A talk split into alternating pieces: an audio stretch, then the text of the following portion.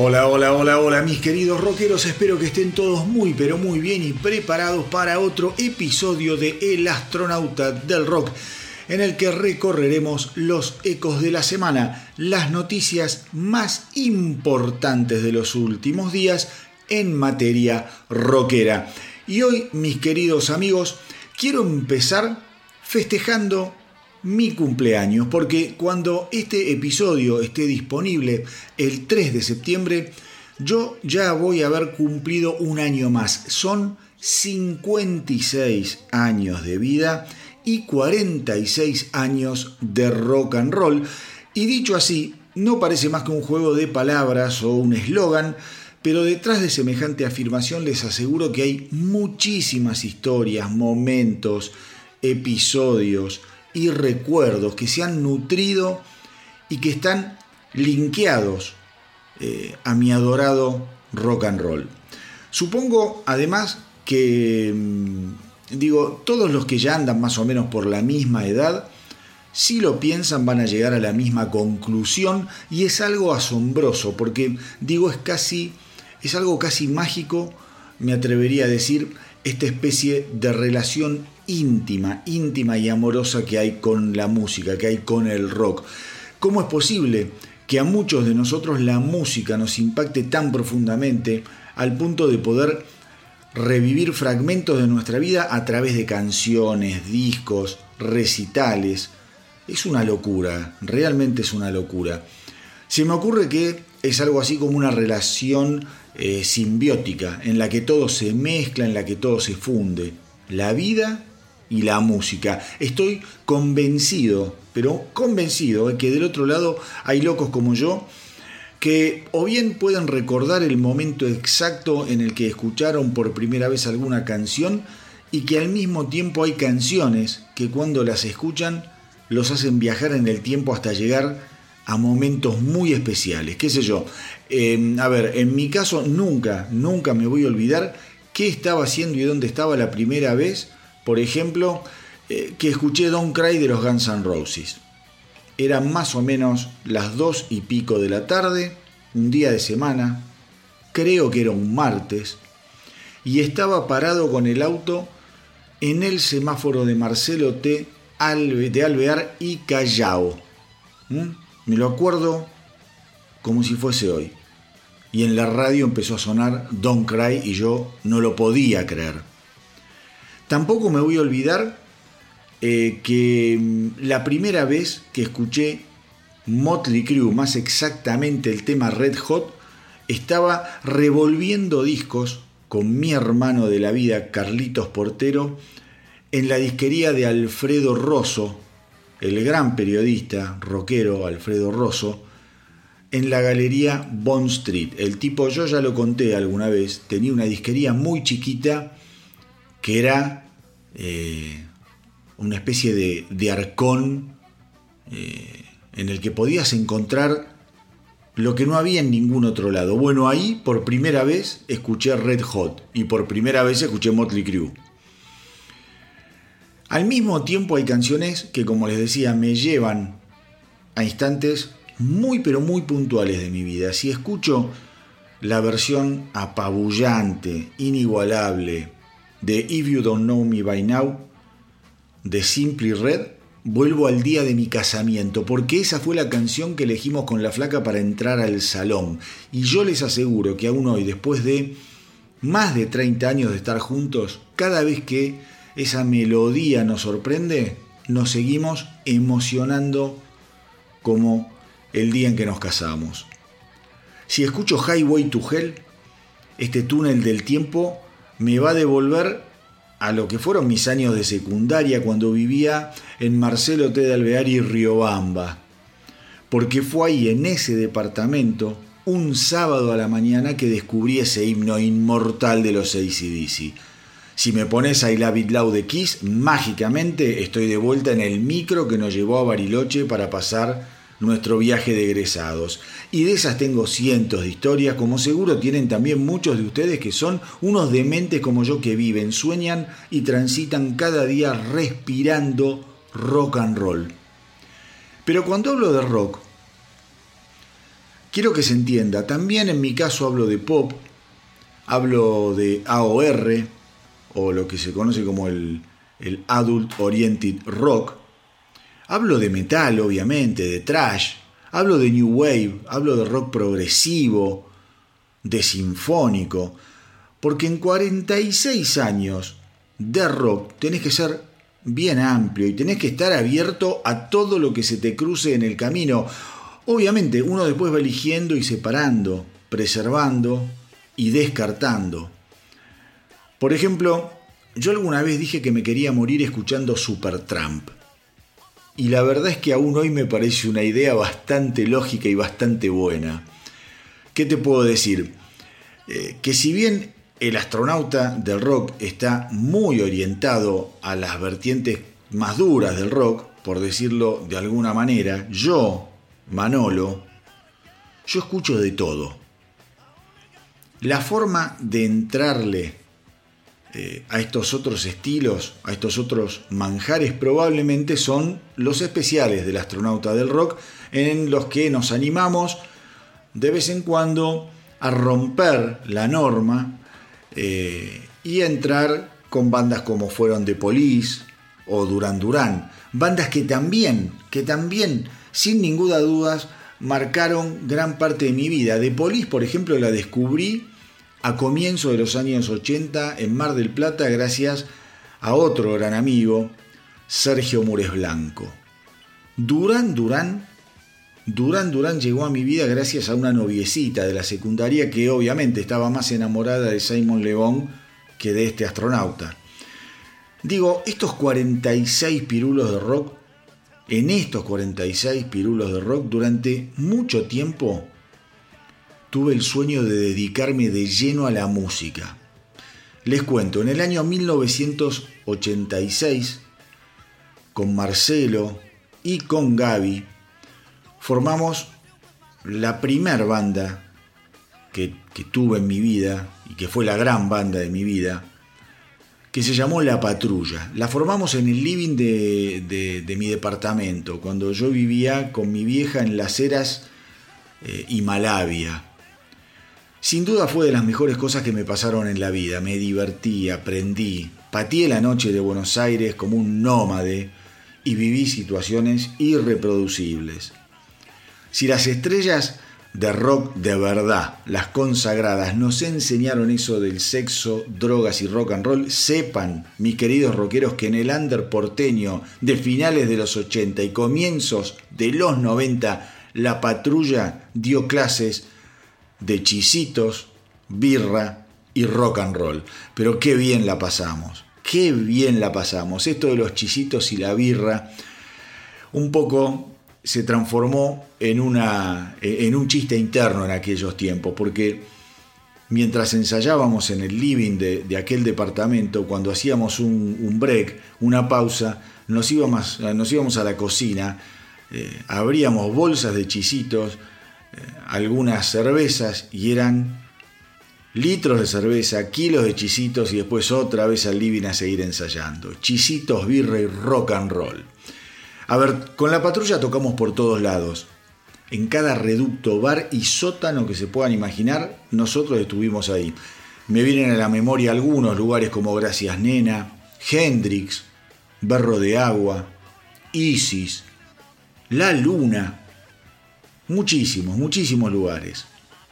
Tocamos con gente como Memphis la Blusera, con Ataque 77 y con Los Caballeros de la Quema a los que le rompimos el culo en un recital muy competitivo en lo que era en lo que es todavía la Facultad de Ciencias Sociales. En fin, tocamos con un montón de bandas también que como nosotros no llegaron a nada y que se quedaron en el camino.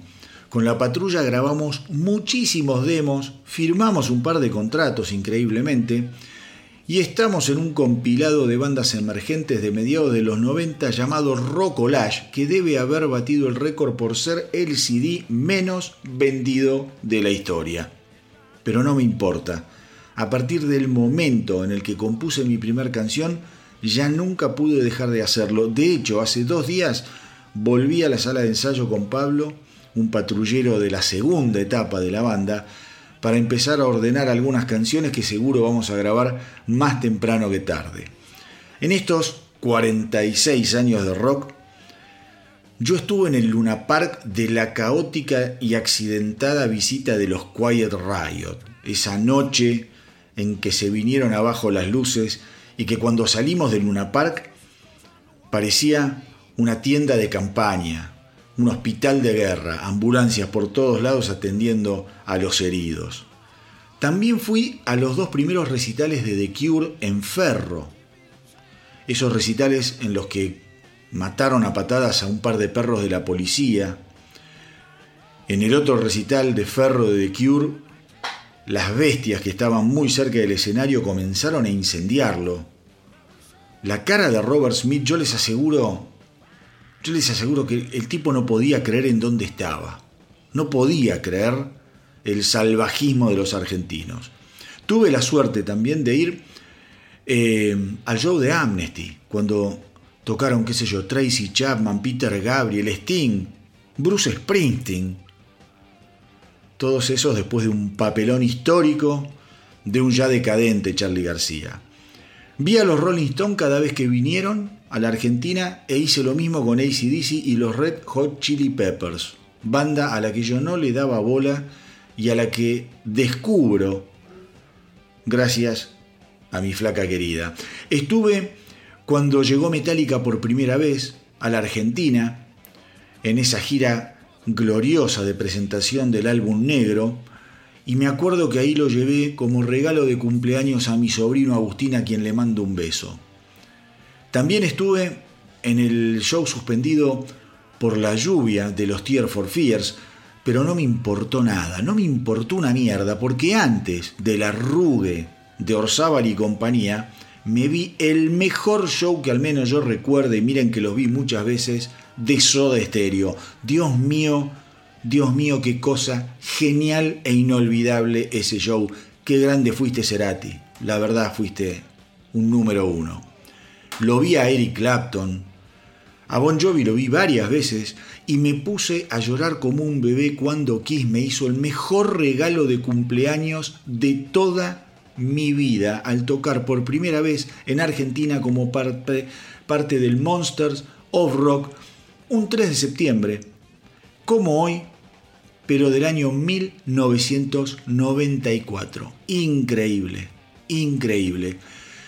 Y podría seguir enumerando recitales, discos, canciones, anécdotas y cuentos relacionados con la música durante horas, pero la verdad es que no los quiero aburrir. Hoy arranco así, este episodio, este programa del astronauta del rock porque es mi cumpleaños número 56 y por algún motivo inexplicable también se me dio por pensar que de este recorrido 46 años de mi vida los atravesé de la mano del rock and roll.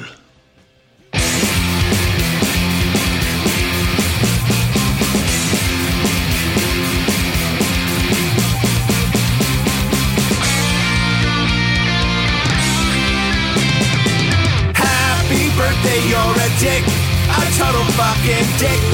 And that is why you're standing alone with your big dick, dick. You're a prick, you're a prick, a total fucking dick. And now you don't have anyone alone with your big dick. Why can't you please just fade away? You're dumb dumber than they say. Your dickhead is in the way. Why can't you see that you're so fake?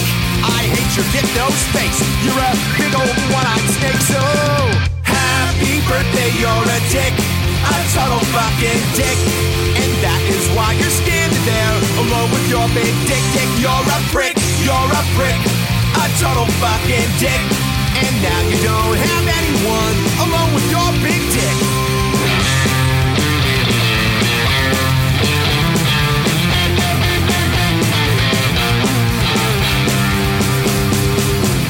Happy birthday. Happy motherfucking birthday. Happy birthday, you're a dick. Y ahora sí, mis queridos rockeros, después de esta introducción cumpleañera, vamos a arrancar formalmente con el astronauta del rock. Eh, a ver, yo la semana pasada, si ustedes se acuerdan, si lo escucharon al episodio del astronauta, eh, recordarán que les hice referencia a unas declaraciones de Alice Cooper sobre la temática transgénero. Les dije, además, les dije que muy probablemente alguien iba a salir a ponérsela a Alice Cooper, a castigarlo de alguna forma, y no me equivoqué.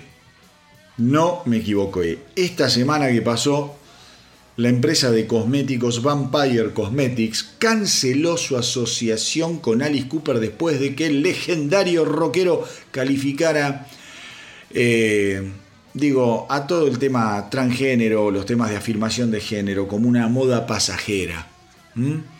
Y que afirmara, como también les conté, que mucha gente se toma todo ese discurso de una manera en la que ya eh, para Alice Cooper todo está llegando al punto del absurdo. Así que menos de dos semanas después de que Cooper afirmara eh, o firmara un acuerdo, mejor dicho, con Vampire Cosmetics, que yo también lo informé en el Instagram.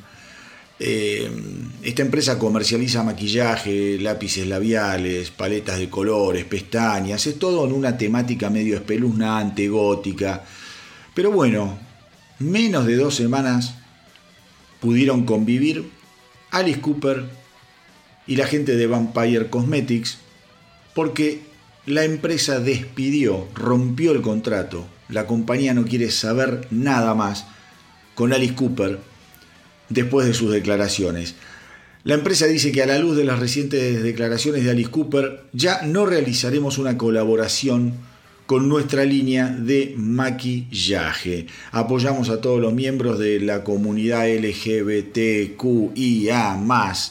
eh, y creemos que todos deberían tener acceso a la atención médica todas las ventas de pedidos anticipados van a ser reembolsadas. O sea que si vos compraste algo bajo, bajo la asociación de Vampire Cosmetic con Ali Cooper, te devuelven la guita. Así de simple. Em, digo nada. Me parece que todo esto ya está tomando un color un poco, ¿cómo les podría decir? Un poco persecutorio el que estuvo haciendo algunas declaraciones eh, al respecto fue Tobias Samet, el, líder de Avantasia. El tipo políticamente correcto, tampoco se va a meter en un berenjenal para comerse una pija él también. Dice, no digo que esté de acuerdo o en desacuerdo con lo que Alice Cooper dijo, simplemente sé muy poco sobre el tema. Pero hasta donde tengo entendido, dijo Samet, Alice Cooper respondió a una pregunta en una entrevista sobre la identidad de género y expresó preocupaciones sobre cómo lidiar con esto como padres de niños.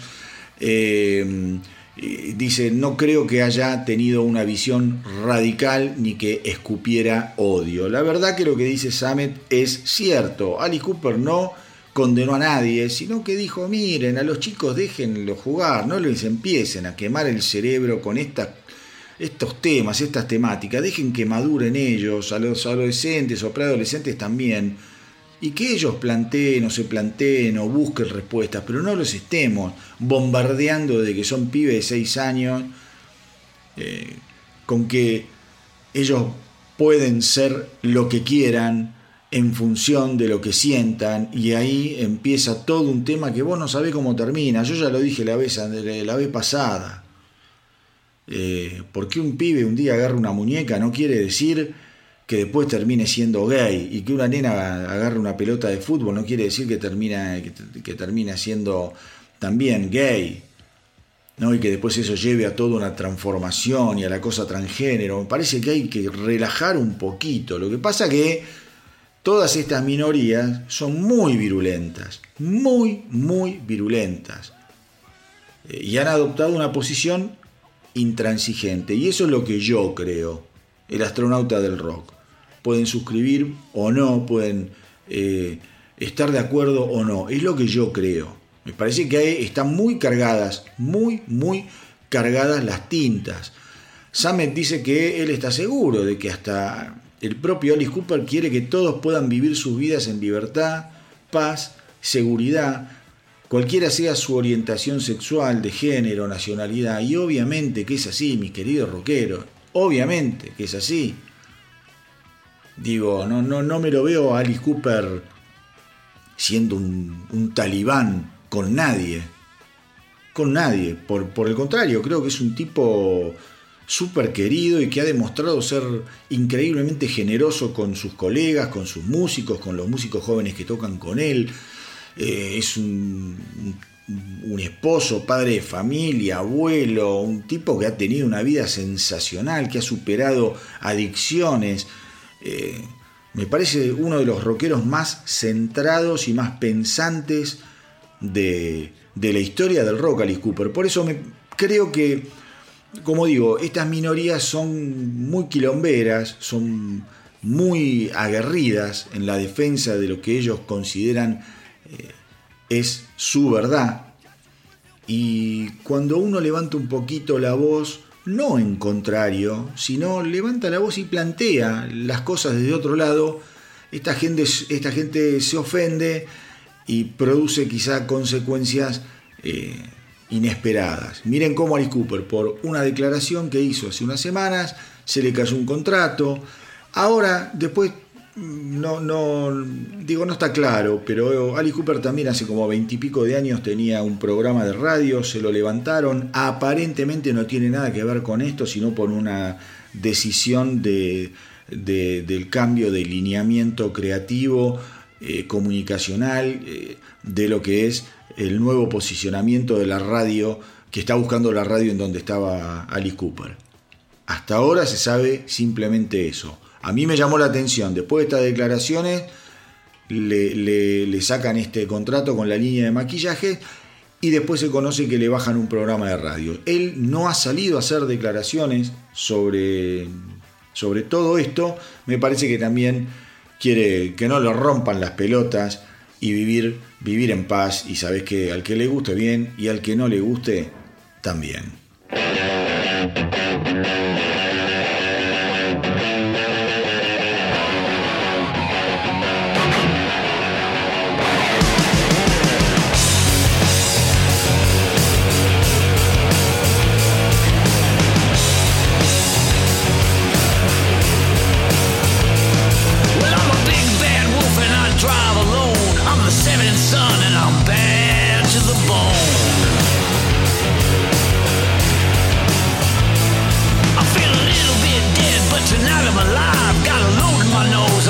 drive, drive, drive. Got no wife, no snotty kids, got no alimony. I live for the I gotta be free. They call me Frankenstein. White Line Frankenstein.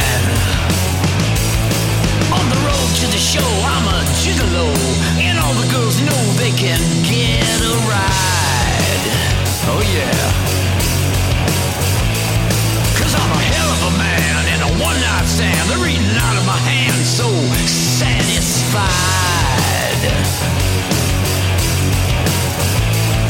The highway's my heart and this truck is my home. I'm a road rat.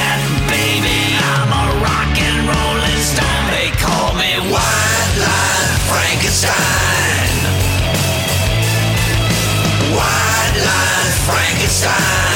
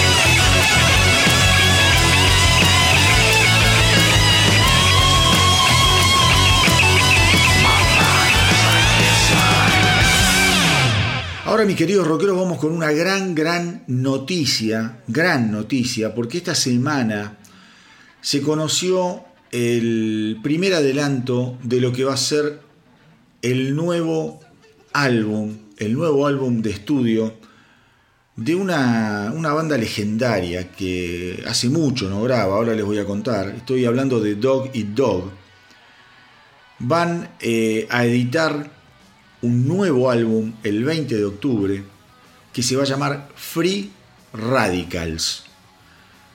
El tema de adelanto es tremendo, un tema bien crossover como hacen ellos, que mezclan hard rock con un poco de hip hop, muy cancheros, muy cancheros siempre los Dog Eat Dog. La canción se llama Never Give In. Y la verdad es que, insisto, estos tipos son súper interesantes. Hace 17 años, 17 años que no graban un disco, pero han vuelto con todo. Cuando escuchen Never Give In, yo creo que los va a divertir, les va, les va a entusiasmar. Los tipos siguen apostando a ese hard rock, a ese metal, eh, mezclado con hip hop, buenas melodías, muy, muy, pero muy bien interpretado. Eh, la, verdad, la verdad que es una banda que es una lástima que, ha- que- que haga tanto tiempo que no saca que no saca discos, que no saca canciones. Ellos dicen que Free Radicals contiene 14 canciones explosivas y que implican eh, una variedad de estilos contemporáneos que, a pesar de eso, ellos no niegan sus raíces. Y acá lo vamos a ver, acá lo vamos a ver este, en, esta, en esta nueva canción, Never Give In, que los tipos no le hacen asco a sus raíces. Esto va por el lado que uno conoce de los Dog Eat Dog, con lo cual a mí me parece que es una muy, muy, pero muy, muy esperada noticia que una banda como esta vuelva al ruedo. Estamos hablando, atenti, eh, de una banda eh, de, de 1994. Ellos debutan eh, en el año 1994 con un gran álbum, All Borough Kings. Realmente fue un éxito, repleto de canciones que se festejaron muchísimo. Y es una banda que ha vendido en todo el mundo eh, gran, gran cantidad de álbumes.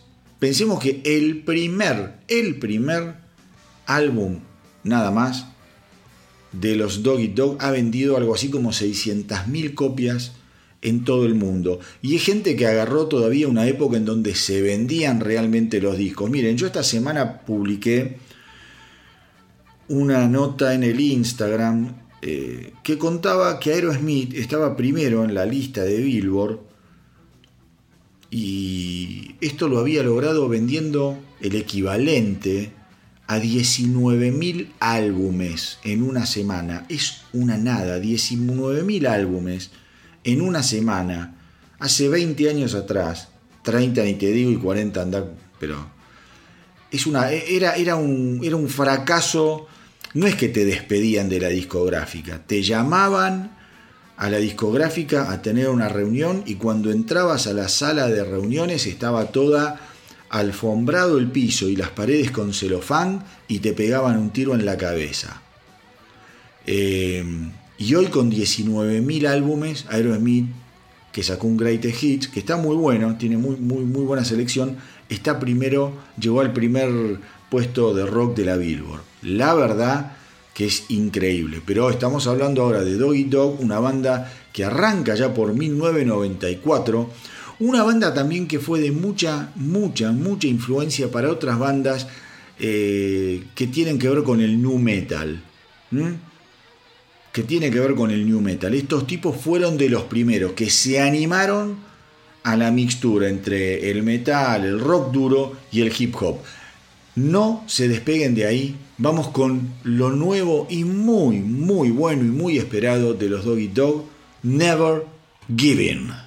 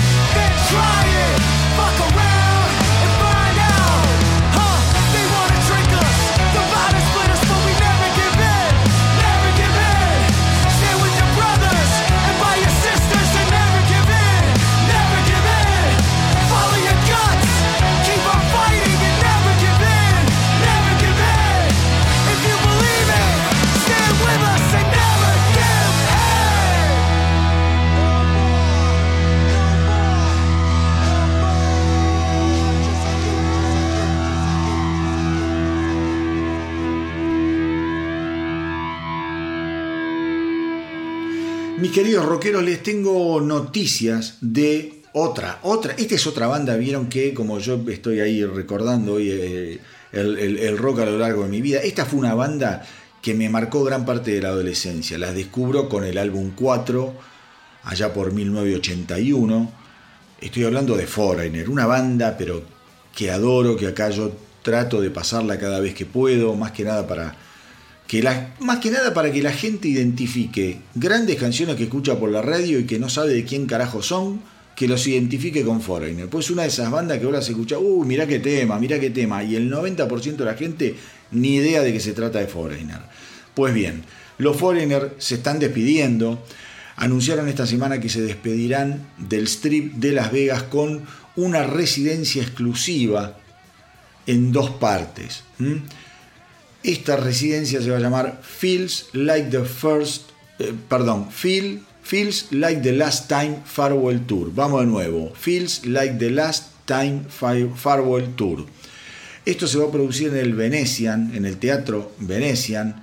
Para aquellos que no lo conocen, el Teatro Venetian es un, está dentro de un hotel eh, en Las Vegas que cuando vos entras eh, hay, hechos como canales al estilo de Venecia. Es más, cuando, vos cuando pasás por la vereda también, esos canales llegan hasta gran parte de la vereda y hay gondoleros que te llevan a dar una vuelta, es una locura. Cuando vos vas caminando por el Venecian, el techo, el techo va cambiando a medida que van cambiando las horas del día, se va poniendo más claro, más oscuro en función de la hora del día que sea. Realmente es un hotel muy pero muy bonito. Los espectáculos de Foreigner se van a llevar a cabo desde el 6 de marzo al 6 de abril y desde el 25 de octubre al 9 de noviembre del 2024. Entonces, para todos aquellos que son fanáticos de Foreigner y que escuchan El Astronauta, que yo sé que se escucha mucho en los Estados Unidos, o gente que está por viajar y que son fanas de Foreigner y se pueden pegar una vuelta por Las Vegas, sepan que del 6 al 20, del 6 de marzo, perdón, al 6 de abril del 2024 y del 25 de octubre al 9 de noviembre del 2024 van a estar despidiéndose los Foreigner en el teatro que está dentro del eh, Hotel Venetian, el The Venetian Theater. Estamos hablando, insisto, de una de las bandas más vendedoras de la historia del rock, una banda, una banda que tiene más top 10 en la Billboard que Journey, una banda que tiene tantos top 10 en la Billboard como los tiene Fleetwood Mac y que tiene un top 10 menos que los Eagles. O sea, a ese nivel, una banda que ha vendido 80 palos, 80 eh, millones de discos a lo largo de su carrera. La verdad, la verdad que si vos me decís a mí, yo iría a verlos, yo ya los vi, tuve la suerte de verlos acá en Buenos Aires, pero a mí me encanta Las Vegas para colmo. Si tengo la oportunidad, me encantaría, me encantaría poder ir a ver a Foreigner y despedirme de la que yo considero es una de las bandas más, más importantes de la historia del rock.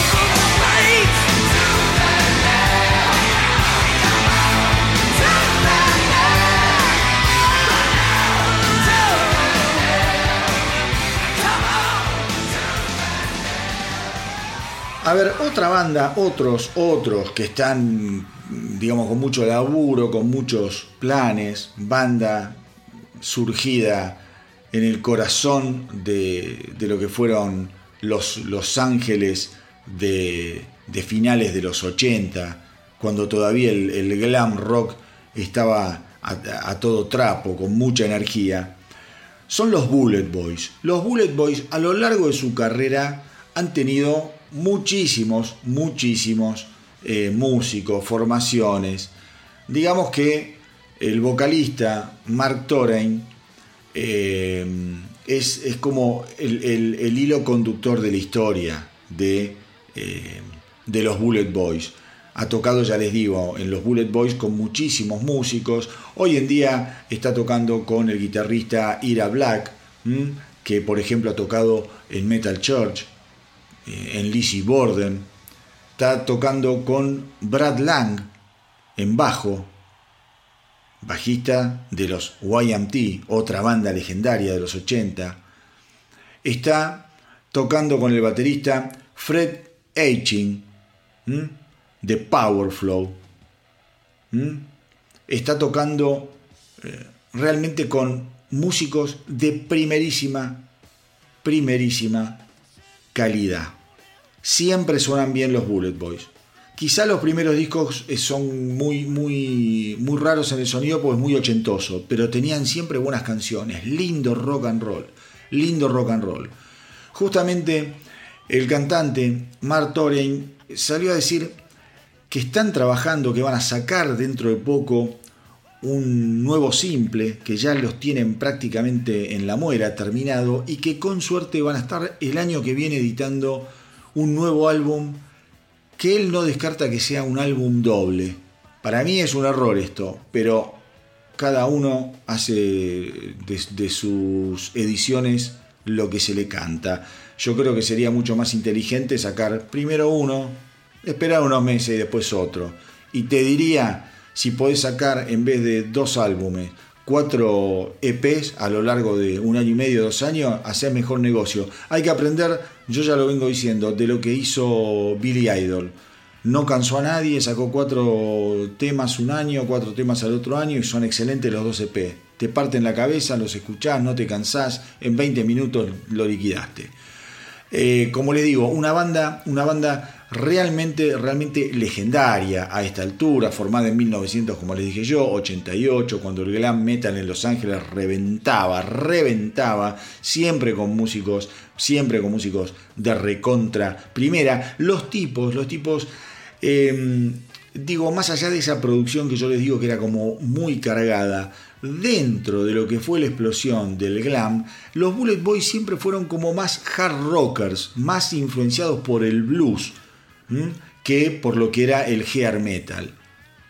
Entonces a ellos se los comparaba quizá eh, con gente como Aerosmith, en algún punto se los comparaba también hasta con Van Halen porque eran muy vistosos y entonces fue que las compañías discográficas los fueron a buscar como pan caliente. Ellos lanzan, ellos lanzan eh, su álbum debut en el año 98, creo que se llamaba eh, Bullet Boys, en un álbum que, tenía el nombre de la banda, le fue muy bien, le fue muy bien. Habían eh, después grabado una serie de discos que, se que salieron en el a principios del 90, en el 91, uno se llamó Freak Show, y después en el 93 sacaron otro que se llamó Sasa. Y ahí los Bullet Boys hacen el primer corte, eh, se separan, no terminaron del todo bien, pero también fue una banda que recibió el impacto, como suele suceder en estos casos, de, lo que fue el advenimiento grunge. Y si ustedes se ponen a investigar un poco hace unos capítulos atrás, yo les hablaba de lo que fue la historia de Winger. Eh, Digamos que la historia de Winger en paralelo con la de Bullet Boys es muy muy similar. Winger también nace en el año, o graban al menos eh, su debut en el año 1988, si no me equivoco.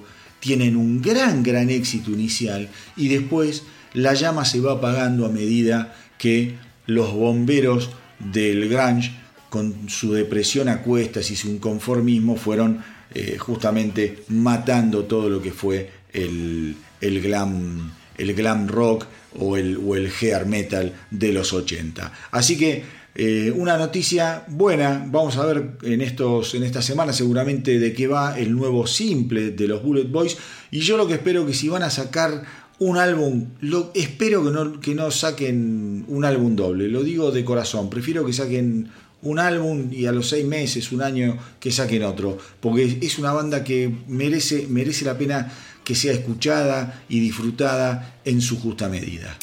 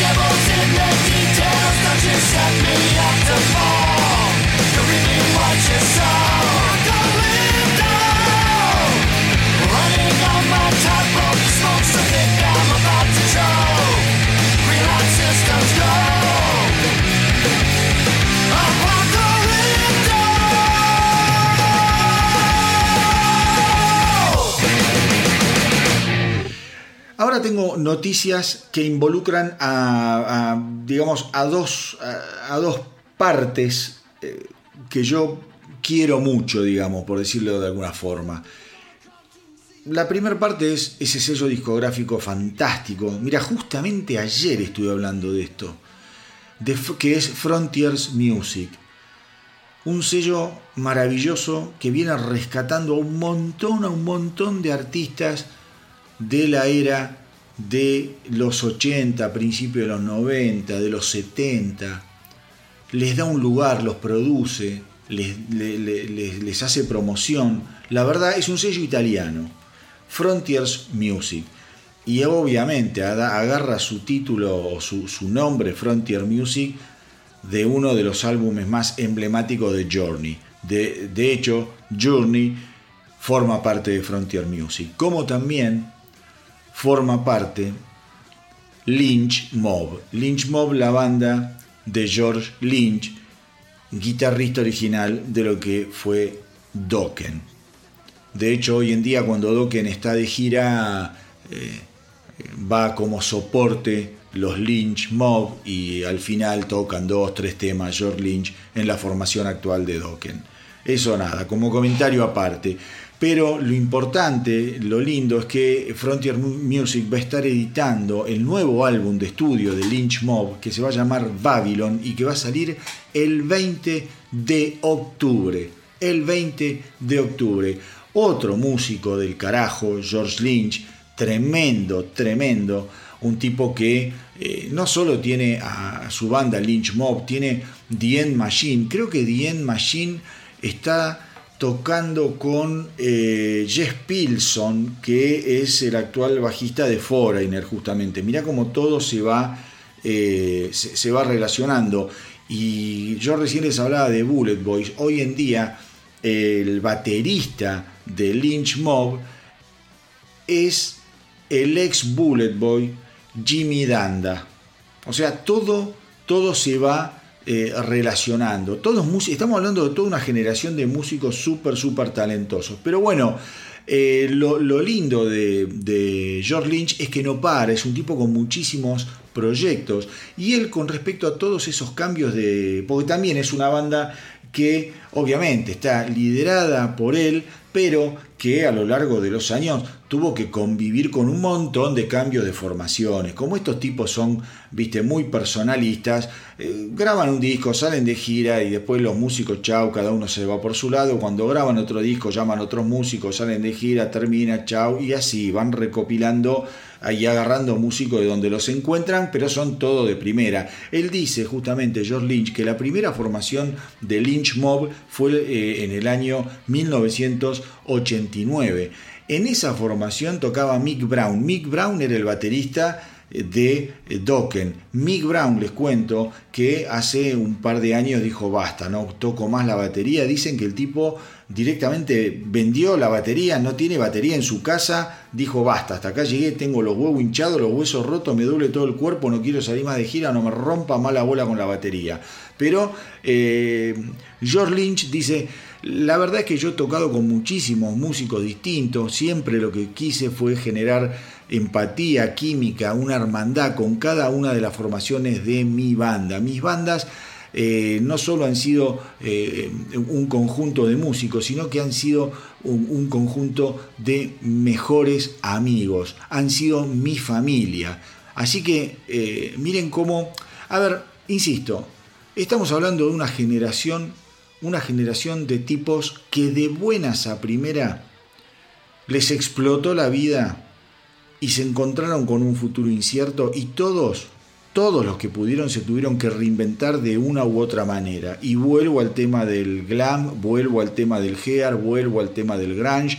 Yo ya sé que esto eh, de tirarle em, toda la culpa al grunge no, no es correcto porque creo que, y es un tema que acá ya lo hablé y que hay muchas declaraciones también de músicos, yo creo que el glam, el hair estaba absolutamente... Eh, agotado, invadido por un montón de pelotudos que lo único que hacían eh, era copiarse musicalmente, ponerse calzas, peinarse el pelo con spray y ponerse una vincha. Y la verdad eh, que eso terminó saturando. Entonces, eh, los que pudieron, los que realmente pudieron y tenían talento, se reinventaron. Uno de esos, no tengan ninguna duda, que fue George Lynch, cuando forma Lynch Mob en el año 1989. Ellos largan su primer álbum Wicked Sensation que fue recibido maravillosamente bien por la crítica, por los fanáticos y llegó a disco de oro. Miren de lo que estamos hablando. Miren de lo que estamos hablando. Babylon, mis queridos rockeros, como les dije recién, se va a editar el 20 de octubre y va a pasar a ser de esta manera el octavo álbum de los Lynch Mob, que esta semana, ¿qué hicieron? Estrenaron un tema, un adelanto de Babylon. ¿Y qué va a pasar? Y lo vas a escuchar acá, en El Astronauta del Rock, en donde todos, todos, todos los estrenos, todos terminan sonando.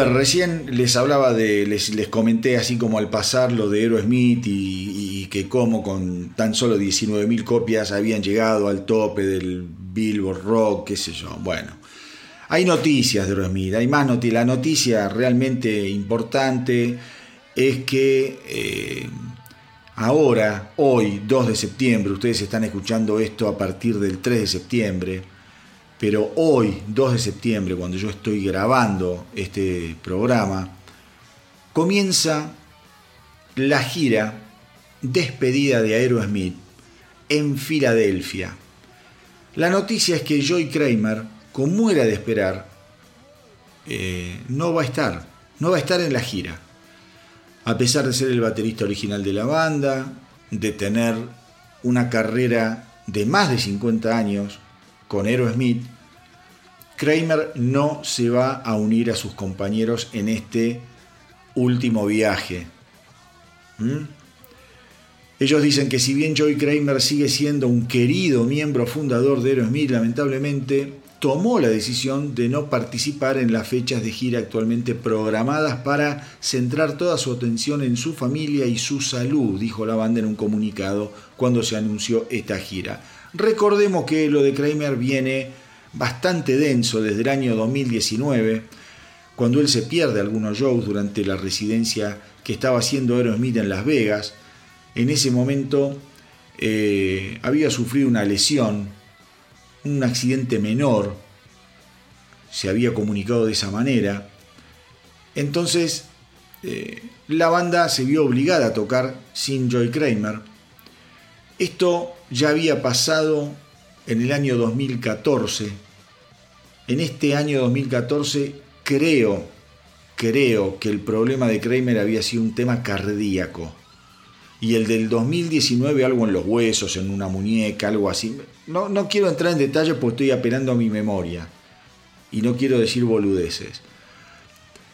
Em, pero esto que pasa en el 2019 inició una tendencia y un em, agudizamiento de las malas relaciones entre Kramer y fundamentalmente y fundamentalmente, quiero decirlo claro, Steven Tyler. Steven Tyler, hay que leer las biografías de los músicos, yo siempre lo digo. Hay que leer la biografía, eh, como se llama, de Joe Perry. Hay varios, varios pasajes en esa biografía en donde habla del maltrato al que Steven Tyler siempre lo sometió a Kramer a raíz de que Steven Tyler era baterista cuando era joven, entonces bueno, corrigiéndolo, lo volvió recontra loco. Meses después de esto del 2019, Aerosmith recordemos que iba a actuar en los Grammy, porque se los iba a honrar. Entonces, a Kramer, esto ya fue una locura, todo, todo este episodio fue una locura. A Kramer le piden que hiciera una audición. Escuchen esto. Le piden los Aerosmith a Joy Kramer que haga una audición para ellos. Loco, es la banda de él también. Pero no, le dicen, no, vos tenés que hacer una audición. Vení, toca y demostrá que sos capaz de tocar a un nivel apropiado. Eh, bueno, Acá nunca queda claro si el tipo entró y tocó con ellos o si les mandó unas grabaciones, pero digamos que Kramer un poquito se bajó los pantalones y la conclusión de la banda fue que no tenía la suficiente energía como para estar tocando en Aerosmith, con lo cual obviamente Kramer quilombo lo demanda al grupo diciendo que estaba eh, siendo privado de eh, de la oportunidad de ser reconocido junto a sus compañeros por las contribuciones colectivas de toda la vida a la industria de la música, bla, bla, bla. Finalmente, finalmente, Kramer se unió a Aerosmith en el escenario para recibir el Grammy en el 2020 para después no terminar actuando con el grupo. ¿Mm? Después ese año en algún momento medio que él intenta volver pero optó después por no participar en el regreso de Aerosmith a Las Vegas para otra residencia en el año 2022. A esto se le suma que se muere la esposa de Kramer y eso aparentemente al tipo lo deprime muchísimo. Fue un golpe muy pero muy duro. Y cuando Aerosmith anuncia la gira de despedida Peace Out a principios de este año, en ese momento dicen que Kramer no va a formar parte de la gira. Yo en su momento dije algo que ahora lo voy a repetir. Yo creo que en el caso de Joy Kramer, tranquilamente Aerosmith podría tenerlo a Joy Kramer en el escenario junto a otro baterista de apoyo. Pero no creo que, esté bien. Quizá él, ojo, capaz Kramer dice, no, flaco, no quiero, no puedo, no sé. Capaz también hay que analizar, analizar las dos partes, pero ponele que Kramer se aviene y dice, bueno, yo quiero participar. Estaría bueno para los fans, para el legado de la banda, el recuerdo final de la banda. Como dije en su momento que estaría muy bueno que Kiss cerrase su carrera dándole oportunidad a Peter Chris, dándole oportunidad a. Freely. ¿Qué te piden? ¿Te piden más plata? Dásela, flaco. Dásela, ¿qué carajo te importa? Si después la juntaste en pala toda tu vida, vas a seguir juntando. Ponelo a Peter Chris en una silla de rueda tocando un timbal. ¿Qué carajo te importa? Pero que la gente lo vea. Pintale la cara al viejo y ya está. Es Frizzly más o menos te entero. Subirlo al escenario. Rocket Ride y a la concha de la lora. Entonces en el caso de Kramer me parece que también podrían hacer, podrían llegar a un acuerdo. Podrían llegar a un acuerdo. Como sea, mis queridos rockeros, otra cosa que me enteré ayer cuando volví a, la sala de ensayo después de bastante tiempo fue que un músico argentino que ensayó durante años en esta sala de ensayo está tocando eh, con los Black Crowes. Estoy hablando del hijo de Vitico. No tengo el nombre, no sé si se llama Nico, no me acuerdo ahora.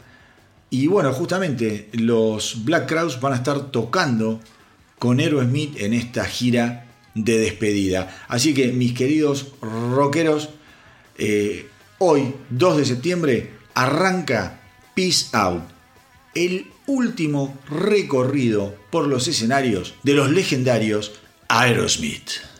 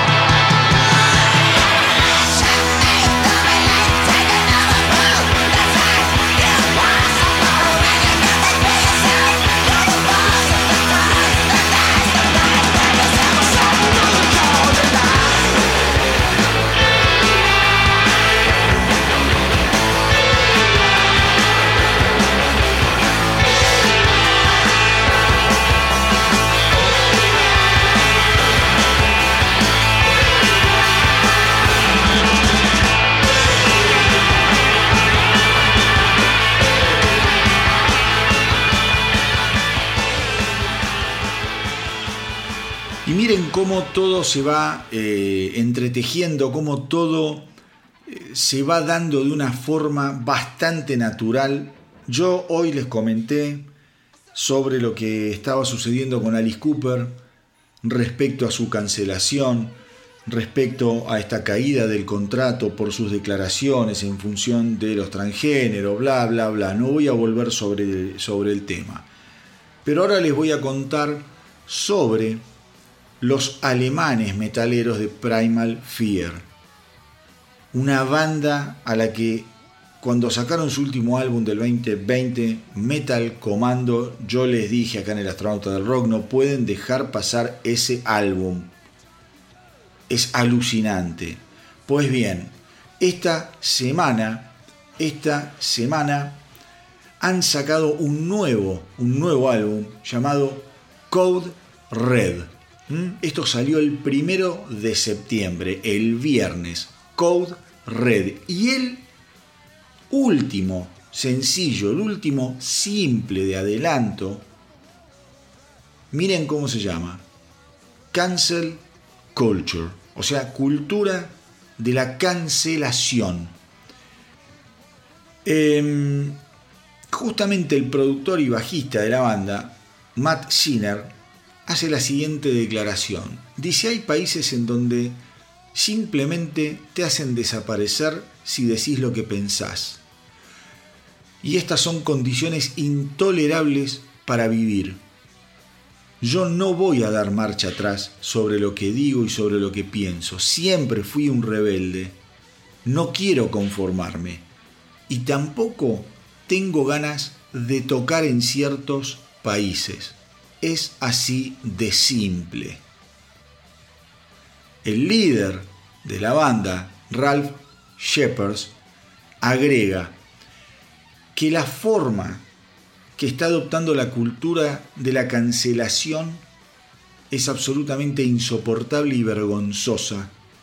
La gente no respeta las formas distintas de pensar y eso es una perspectiva hacia una evolución peligrosa en lo que tiene que ver con la libre comunicación y la libertad de expresión de los seres humanos.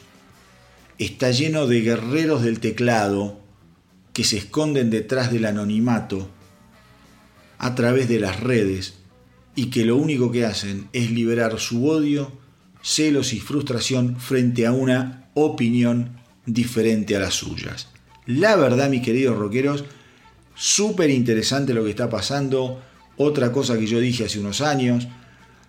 A toda, a toda esta acción de la cancelación, no tenga ninguna duda que en algún momento se le va a venir la ola en contrario. Estimo, estimo que ese tsunami ya comenzó.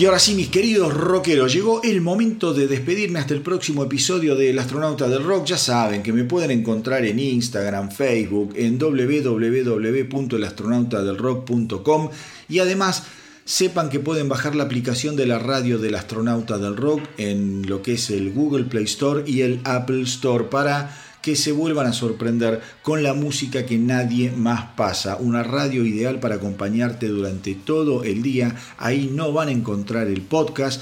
Es una radio que simplemente pasa muy buena música de todas las épocas con algunos separadores en donde les cuento mínimas historias de 30 40 segundos pero básicamente es una radio para que ustedes puedan escuchar estén haciendo lo que estén haciendo viajando hacia el laburo yendo a correr cuando se ponen a cocinar cuando están estudiando cuando están quizá un poco con insomnio se tiran en la camucha ponen la aplicación de la radio del astronauta del rock y yo les aseguro que van a pasar un rato fenomenal. Hoy, para despedirme, mis queridos rockeros, quiero rendir homenaje a un personaje que quizá no tenga demasiado que ver con la lógica del astronauta, pero al que yo siempre disfruté muchísimo eh, y por sobre todas las cosas admiré a lo largo de toda su carrera.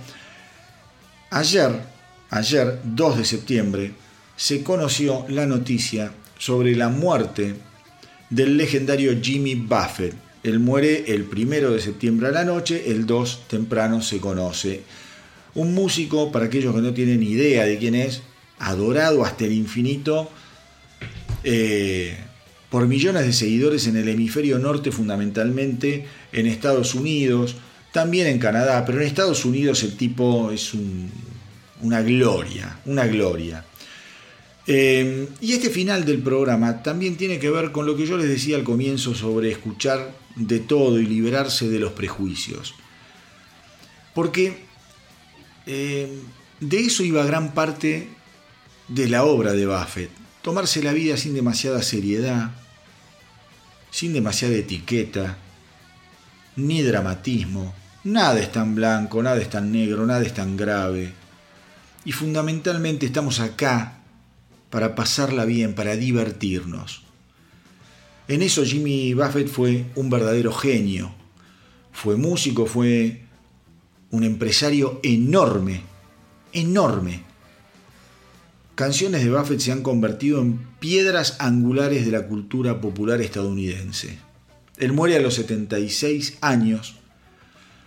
El comunicado que salió fue eh, en el sitio web de, Jimmy Buffett diciendo Jimmy falleció pacíficamente la noche del primero de septiembre rodeado de su familia, amigos, música y perros.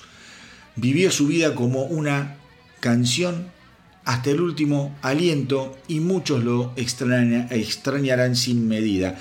Yo les cuento, y esto lo publiqué también en el Instagram del astronauta, en el otoño pasado Buffett había cancelado y pospuesto fechas para todo lo que eran eh, los shows restantes del 2022.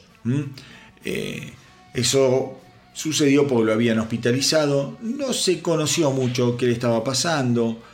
Em, después, en mayo, digamos, sigue cancelando fechas.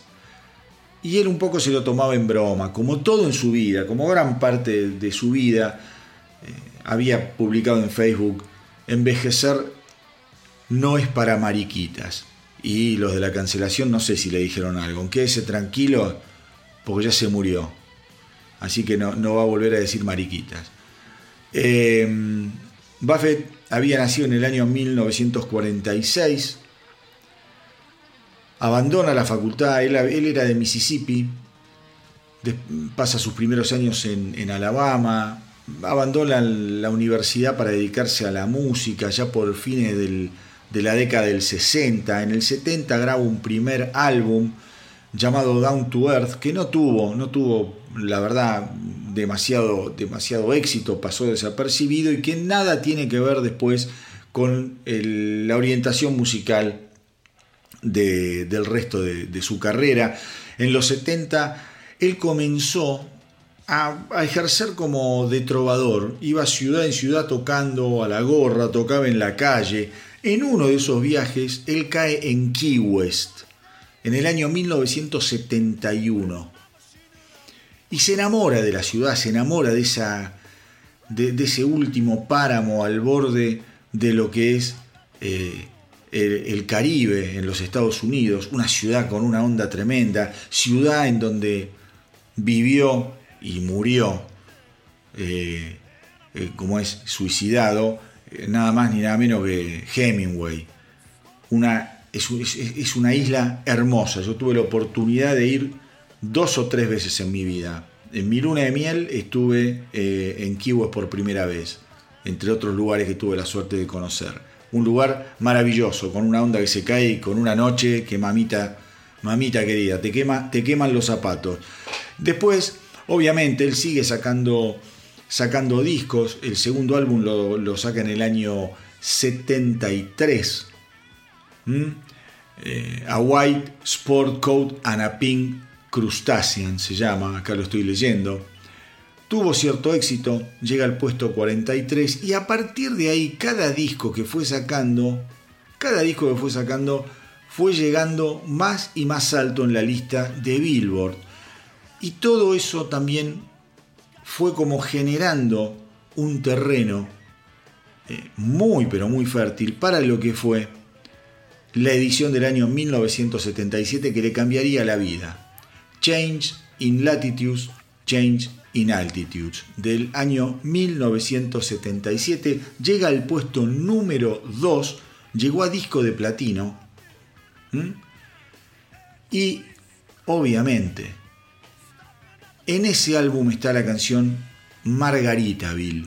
A partir de Margaritaville, del éxito de Margaritaville, Margarita Bill se convierte en una marca registrada de la vida de Jimmy Buffett, en donde él también a partir de la década del 80 comienza su carrera como emprendedor y empresario que yo le decía antes, funda restaurantes, funda restaurantes Margaritaville, eh, Radio Margaritaville, un montón de resorts, unos hoteles bárbaros, hay un hotel también que, yo conozco de afuera, porque la verdad que son bastante caros, que, que queda en, en lo que es el barrio Hollywood en Miami, divino, frente al mar, espectacular. Lo conozco de afuera, entré, entré porque quería en una vuelta conocerlo adentro y bueno, muy, es hermoso. Bueno, hay tequila Margaritaville. El tipo hizo una carrera atrás del nombre de esa canción, Margaritaville. La verdad, la verdad que es un tipo al que se lo va a extrañar, hay un documental muy lindo para ver, no sé en qué plataforma, yo lo vi hace años, creo que se llama Parrot Heads. ¿Por qué se llama Parrot Heads? Porque los fans de Jimmy Buffett generaron un club de fans en donde sus integrantes son identificados como los Parrot Heads, que sería algo así como cabeza de loros o una cosa, una cosa de esas. Eh, todo bien caribeño, hacen unos encuentros fabulosos, los, los, seguían cuando iba de gira por todos los Estados Unidos, como los Grateful Dead, como esos fanáticos que se ven 100 shows en un año, les chupa todo un huevo que uno no sabe de qué carajo viven. Bueno, los Parroheads son ese tipo de locura, pero de Jimmy Buffett. Así que hoy me quiero despedir en este día de mi cumpleaños, bien para arriba, con buena onda, con buena onda, porque tengo 56 años, pero me sigo sintiendo como si tuviese 16. En esa época en donde estaba todo por hacer, todo por delante, donde no paraba de reírme, de divertirme. Créanme que a los 56 años sigo bastante, bastante enfocado en esas prioridades de mi vida que tienen un montón, un montón eh, de puntos de contacto con lo que es la filosofía o lo que fue la filosofía de un genio como Jimmy Buffett. Pasarla realmente bien. Como siempre les digo, mis queridos rockeros, hagan correr la voz para que nuestra tripulación no pare de crecer. Espero que lo hayan pasado tan, pero tan bien como yo. Gracias por estar ahí, por el aguante, por la compañía que ustedes me hacen. Crean que me hacen una enorme compañía. Yo sé que les hago compañía a ustedes, pero ustedes me hacen una enorme compañía a mí con los mensajes que me mandan. Eh, nada, me sugieren, che, ¿por qué no pasas esto? Che, fíjate si haces un especial de aquello, che, gracias por tal cosa. Es tan lindo recibir esta, eh, esta comunicación de parte de ustedes que realmente me hacen una enorme, enorme compañía y me dan ganas de seguir metiéndole todo al astronauta del rock. Así que buena semana para todos, cuídense mucho, mucho, mucho y me despido como siempre diciéndoles que viva el rock.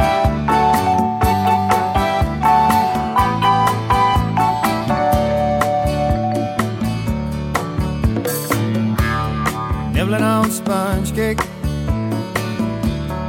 watching the sun bake.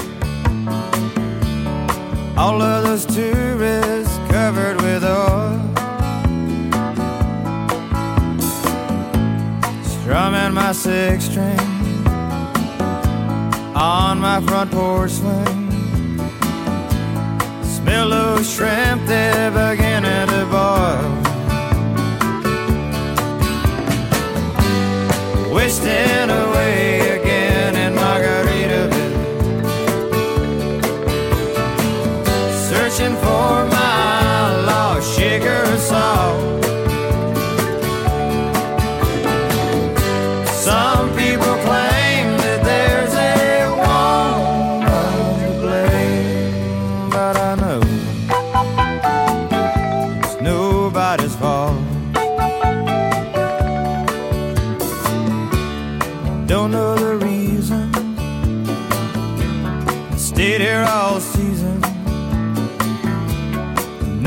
To show but this brand new tattoo. But it's a real beauty. A Mexican